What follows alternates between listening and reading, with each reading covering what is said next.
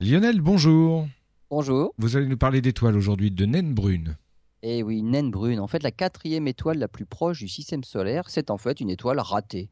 C'est plus gros que Jupiter, mais bien plus petit que le Soleil. Et cette naine brune a été débusquée grâce au télescope infrarouge.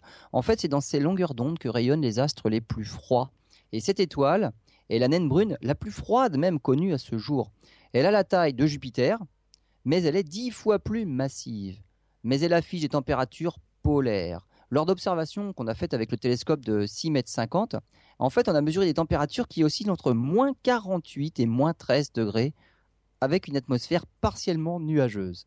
Et en fait, la moitié de l'étoile est couverte avec des nuages d'eau.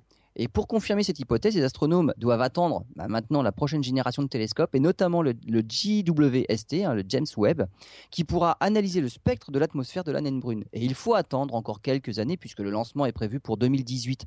Et à ce moment-là, on saura réellement si dans l'atmosphère de cette naine brune, très près de la Terre, il y a réellement des nuages d'eau.